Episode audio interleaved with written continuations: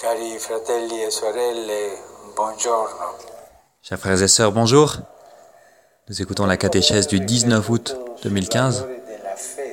Après avoir réfléchi sur la valeur de la fête dans la vie de la famille, aujourd'hui, nous nous arrêtons un instant sur l'élément complémentaire qui est celui du travail.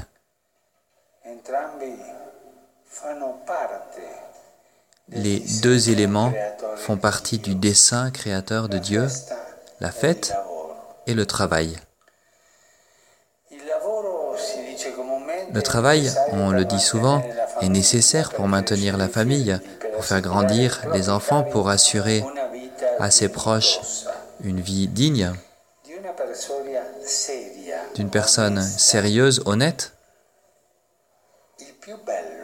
Le plus beau que l'on peut dire est c'est un travailleur. C'est quelqu'un vraiment qui travaille. C'est quelqu'un qui, dans la communauté, ne vit pas aux dépens des autres.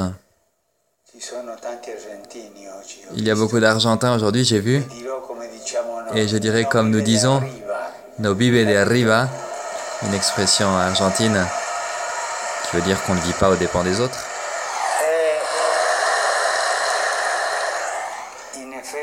Et en effet, le travail dans ses différentes formes, à partir du travail à la maison, tout travail s'occupe du bien commun.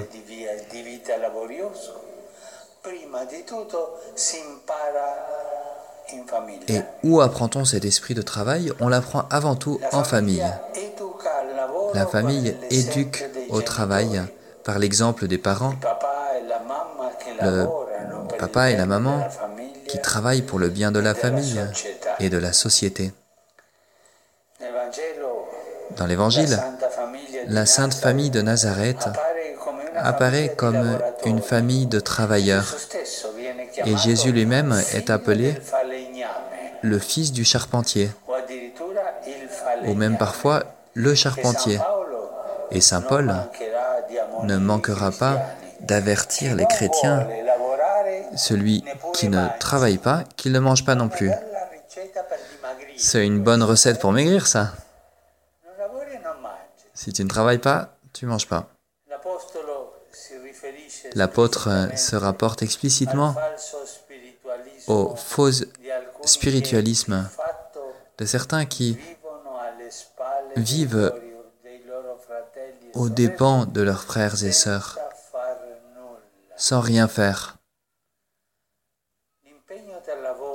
L'engagement du travail et la vie de l'esprit auprès des chrétiens ne sont pas en contraste l'un vis-à-vis de l'autre. Il est important de bien le comprendre.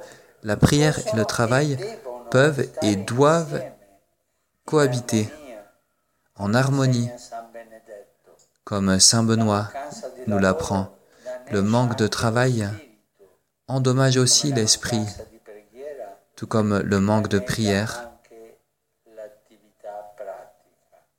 porte préjudice à l'activité pratique. Je le répète, travailler de mille manières fait partie de la vie de la personne humaine, cela exprime sa dignité de personne créée à l'image de Dieu ce qui veut dire que le travail est sacré. Le travail est sacré. C'est pourquoi la gestion de l'occupation est une grande responsabilité humaine et sociale qui ne peut pas être laissée dans les mains de peu d'entre nous, laissée sur un marché dépouillé Rendre rares les postes de travail, c'est causer un grand dommage social. Je suis très triste quand je vois qu'il n'y a pas de travail, qu'il y a des gens qui n'ont pas de travail, qui ne trouvent pas de travail, qui n'ont pas la dignité de rapporter le pain chez eux. Et je me réjouis beaucoup quand je vois qu'au contraire, les Les chefs de gouvernement font des efforts pour trouver des postes de travail et pour faire que tous aient un travail. Le travail est sacré. Le travail donne sa dignité à une famille. Et nous devons prier pour que le travail ne manque pas au sein de la famille. Ainsi, le travail, tout comme la fête, fait partie du dessein de Dieu créateur. Dans le livre de la Genèse, le thème de la terre comme une maison, un jardin confié à l'homme est abordé par un passage très touchant. Quand le Seigneur Dieu fait le ciel et la terre,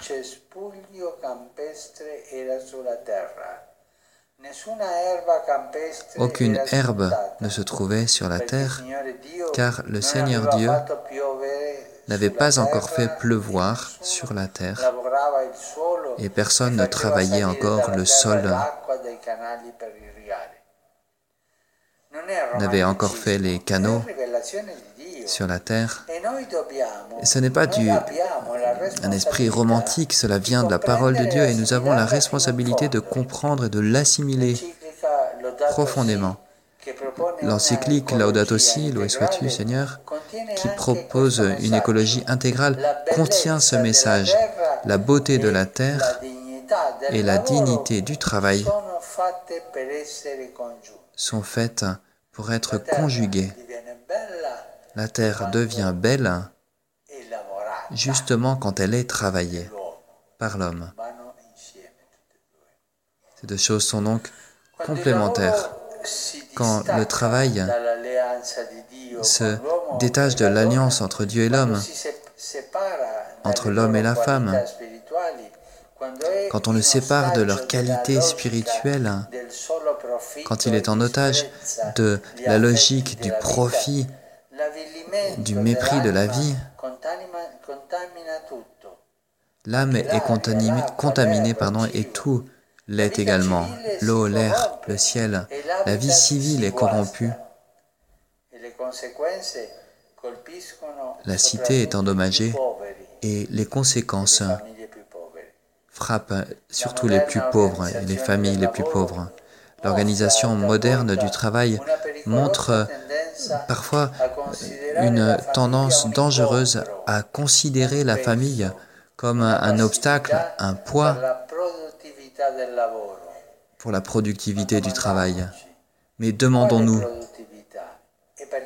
de quelle productivité s'agit-il et pourquoi? La cité intelligente est sans doute riche en services et en organisation, mais elle est souvent hostile aux enfants et aux personnes âgées. Parfois, ceux qui projettent l'organisation est intéressé par le travail individuel, par euh, la convenance économique.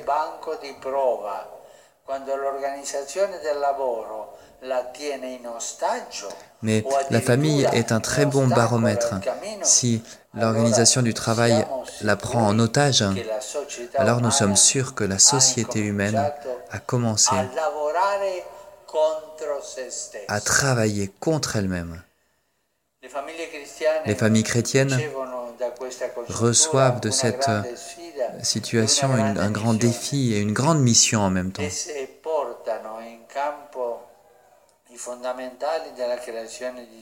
Elles ont la responsabilité des choses fondamentales de la création de Dieu, l'identité, le lien de l'homme et de la femme, la génération des enfants, le travail qui rend la terre domestique et qui développe le monde. C'est quelque chose de très sérieux dans notre maison commune. Malheureusement, trop de choses sont détruites. Cette mission n'est pas facile. Les associations de familles ont parfois l'impression d'être comme David face à Goliath, mais nous savons comment euh, ce défi s'est terminé. Il faut la foi et l'audace Que Dieu nous accorde d'accueillir avec joie et avec espérance son appel dans ce moment difficile de notre histoire. L'appel au travail pour donner une dignité à soi-même et à sa famille. Merci.